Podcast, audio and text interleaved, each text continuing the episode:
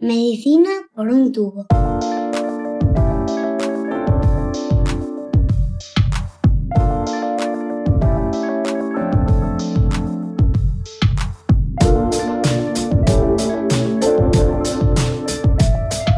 Bienvenidos a Medicina por un tubo, el podcast de Roche España en el que tratamos de ponernos al día sobre los últimos avances en la investigación médica. Los avances científicos han contribuido a la mejora de la calidad de vida de las personas con hemofilia de un modo considerable en los últimos años. En esta nueva entrega queremos conocer el testimonio de algunos de ellos. ¿Cómo aprenden a convivir con la enfermedad? ¿Qué les supone en su día a día? ¿Qué importancia tiene contar con el apoyo de un equipo multidisciplinar? Con ellos, con los verdaderos protagonistas, seguimos repasando Historias que piden más, un programa grabado en vivo con Juan Ramón Lucas. Le ponemos voz a quienes conviven con la enfermedad y descubrimos que hay personas incluso que se preparan para ayudar a otras personas en la misma situación. Hoy escuchamos además cómo la innovación tiene una repercusión directa en su día a día. Estamos atentos.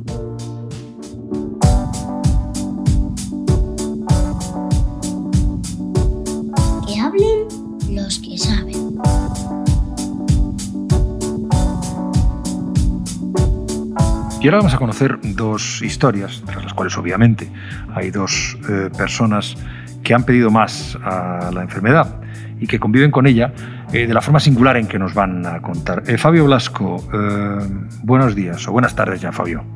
Hola, muy buenas tardes, Juan Ramón. Fabio tiene 25 años y vive, si no me equivoco, en Zaragoza. Eso es, soy de Zaragoza. Perfecto. Em, em, saludo también a Roberto Treyes, que em, es hematólogo del Hospital Universitario eh, Fundación Alcorcón, que tiene 30 años y está en Málaga. Hola, buenas tardes. Buenas tardes. Sí, sí, bueno, eh, soy de Málaga, pero vivo en Madrid. Trabajo ah, claro, estás en el de Alcorcón. yo, sí. Claro, en Fundación Alcorcón no hay un Alcorcón en Málaga que yo sepa, o por lo menos hasta ahora. Bueno, eh, gracias a los dos por estar aquí, participando en este en este programa especial en el que estamos, no sé si lo estáis siguiendo desde el principio, pues hablando con eh, médicos, con representantes de pacientes, con el laboratorio, eh, acabamos de hablar con el consejero del gobierno cántabro. Eh, mm, vamos a hablar de vuestra experiencia personal en la medida en que mm, consideréis oportuno, que a mí me lo parece desde luego, compartirla para sembrar conciencia. Empiezo, Fabio. te diagnosticaron a los tres años tras una vacuna. Sí, así es. Fue la verdad que yo era muy pequeño y yo no soy, o sea, soy de España, pero tengo orígenes, por ejemplo, en Brasil, de Brasil. Sí. Exacto. Entonces ahí no está tan controlada y la hemofilia me viene pues por parte de mi familia materna.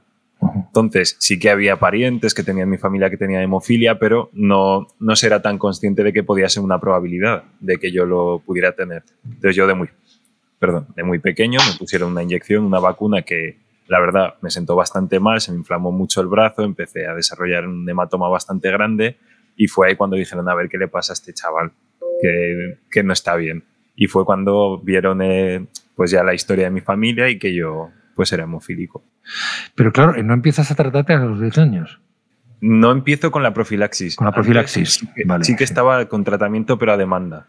Lo que sí que empecé pues, con el tratamiento profiláctico alrededor de los, sí, de los 9, 10 años más o menos. Eh, al principio te pinchaban tus padres el factor y luego él, comenzaste, tú comenzaste a, pincharte. ¿Cómo es eso? ¿Cómo vives tú todo eso? Sí, además es algo curioso, sobre todo para un chaval de esa edad más o menos, porque sí que empiezas a tratarte periódicamente y yo recuerdo cuando fui al hospital a que me enseñaran, yo ya me había hecho de todo, vamos, un chaval con hemofilia, pues ya lo sabemos nosotros que sufrimos un montón de contratiempos y demás. Entonces yo me acuerdo que llegué allí y no hacía más que pinchar, me fallaba, me atravesaba con la aguja. Entonces fue, es un proceso de aprendizaje, porque yo no fui a los campamentos donde normalmente te enseñan, que son campamentos que organiza la federación, y yo aprendí eso en el hospital. Y fue curioso, te da mucha responsabilidad. A ti siendo un niño tan pequeño o en una edad eso infantil, tener que estar ya con la carga de decir, tengo que ser responsable de mi medicación, de pinchármela y demás, te da un toque de madurez, al menos en el aspecto de la salud. Eh, Roberto, ¿tú esa experiencia la viviste así también?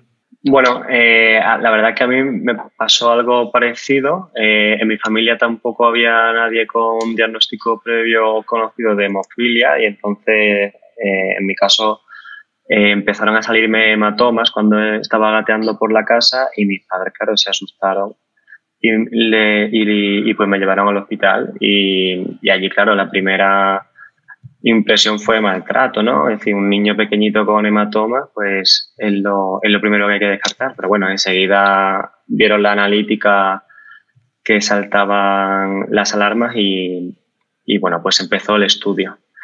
Es verdad que durante los primeros, bueno, hemos tenido mal tratamiento durante unos años. Eh, ahora conseguimos tener mejor tratamiento. Verdad que mi hemofilia pues es un poco específica. Tengo inhibidores que yo creo que, bueno, pues los pacientes con inhibidores hasta hace poco han tenido un tratamiento pues limitado y bueno, y la verdad que ahora mucho mejor, bastante mejor. Y luego te hiciste médico.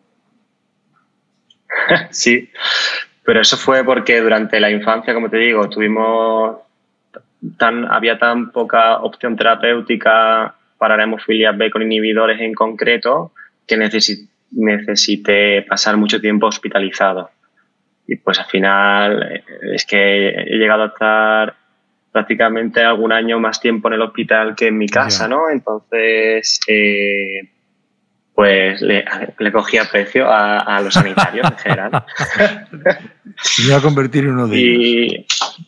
Claro, y entonces yo pensaba eso, ¿no? Es decir, fíjate, esta gente que dedica su tiempo dedica su, su vida a, a, cuidar de otros que, que, no son familiares ni nada, simplemente pues son pacientes, ¿no?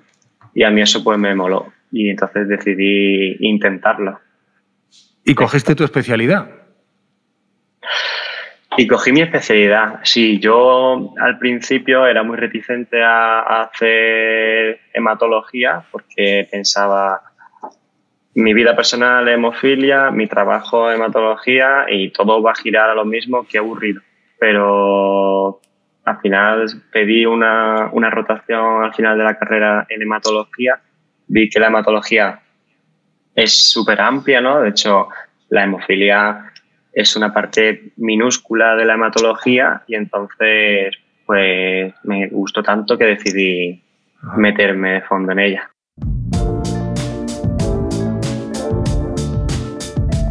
Estás escuchando Medicina por un tubo.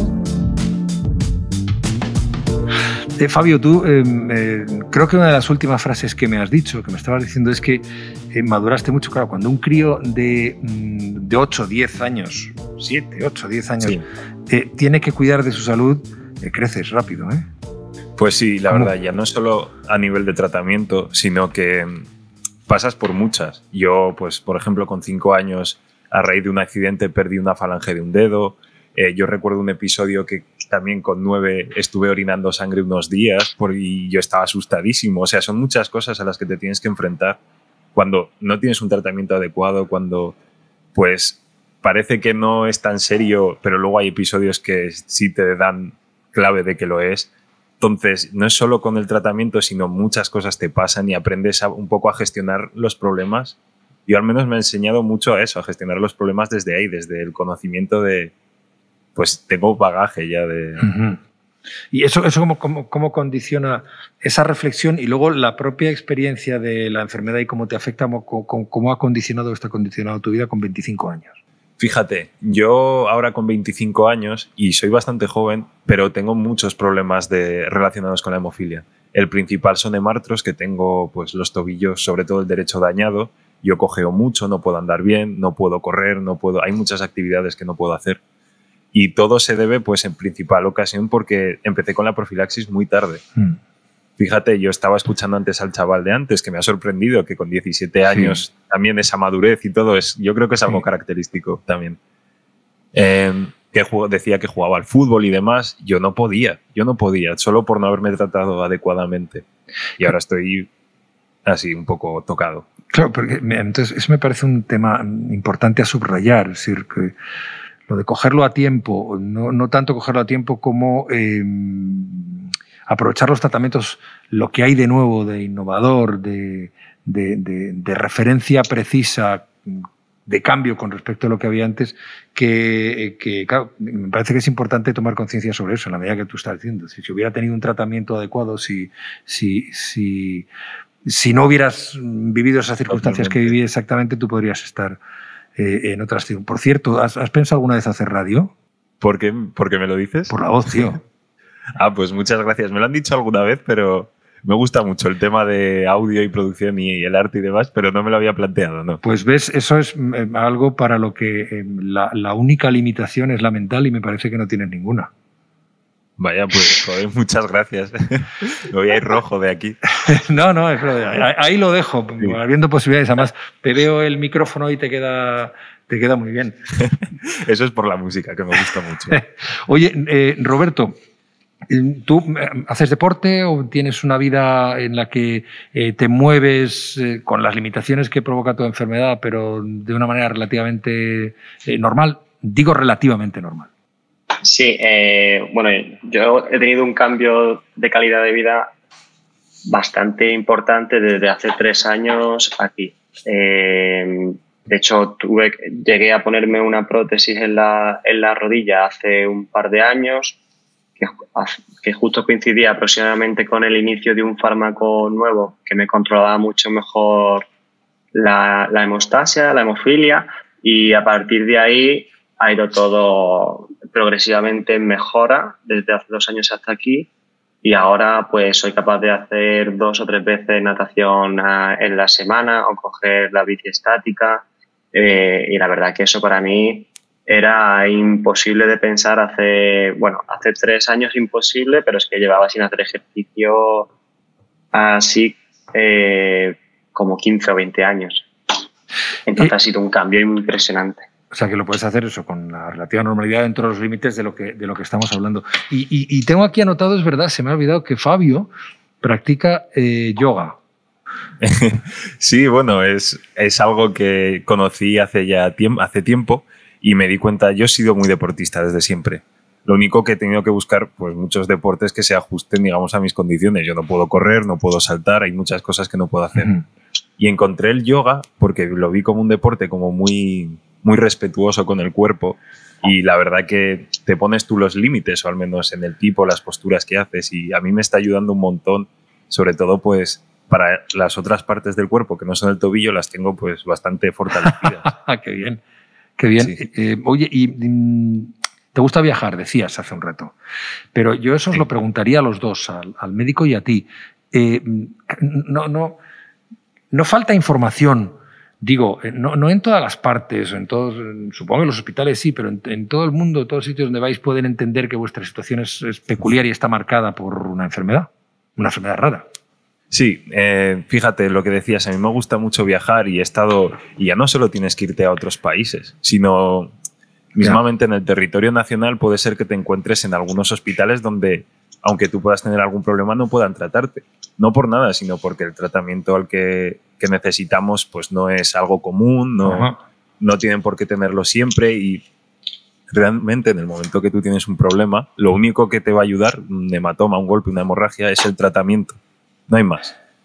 Entonces, yo sí que a mí me gusta mucho viajar. Por suerte, en todos mis viajes aún no he tenido ningún problema.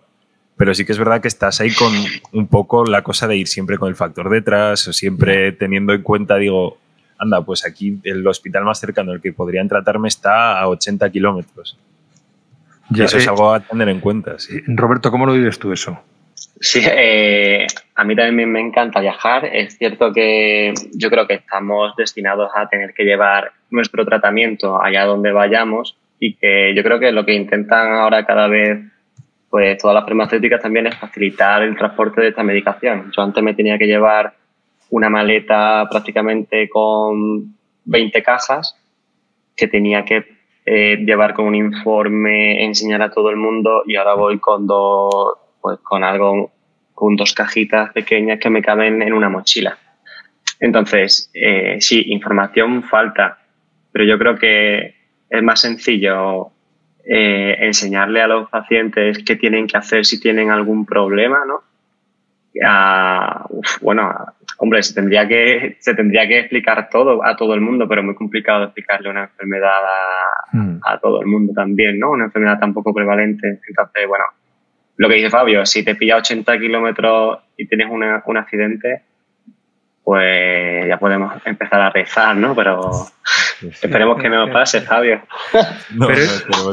Por lo que veo, eso nos limita eh, en absoluto. Eh, Roberto, eh, Fabio, gracias. Gracias, de verdad, por, acercarnos más a, ese día a día y la necesidad, que esto es importante, atenderlo, que de nuevo frente a la hemofilia vaya llegando. Y Fabio, hazme caso, mírate bien lo de la radio. Vale, bueno, si necesitas un compañero, yo solo es hablar. Cuidaos mucho. gracias. Chao, hasta luego. Muchas gracias. Bueno, ahora nos vamos al médico, a la revisión con el hematólogo. La consulta con tu hematólogo es un momento importante para trasladarle tus necesidades y cómo te sientes en tu día a día. Asegúrate de transmitirle tu estado en relación al dolor articular y consumo de analgésicos. También es importante que te pueda informar sobre cómo minimizar el impacto de la hemofilia en tu día a día. Coméntale qué necesidades de actividad física tienes y cómo poder ir mejorando tu capacidad física. Habla abiertamente con tu hematólogo sobre tus preocupaciones y cómo afecta la hemofilia en tu día a día para encontrar juntos soluciones. Es el momento de pedir más a tu hemofilia, más calidad de vida, más bienestar, menos dolor y menos sangrados.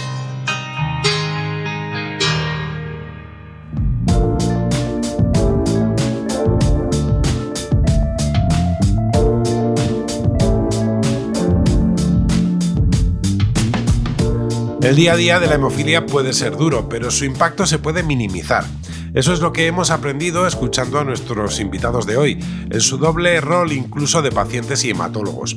En Medicina por un tubo seguimos acercándonos a la hemofilia, escuchando historias que piden más. Os esperamos en el próximo episodio, también con Juan Ramón Lucas y algunos de sus invitados. Seguimos escuchándonos en Medicina por un tubo. Un saludo. Os esperamos en el próximo episodio de Medicina por un tubo.